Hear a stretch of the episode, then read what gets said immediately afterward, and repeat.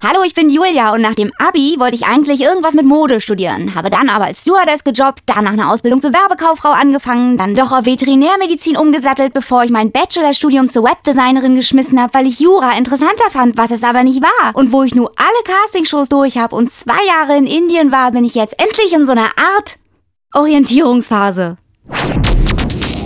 It's Fritz.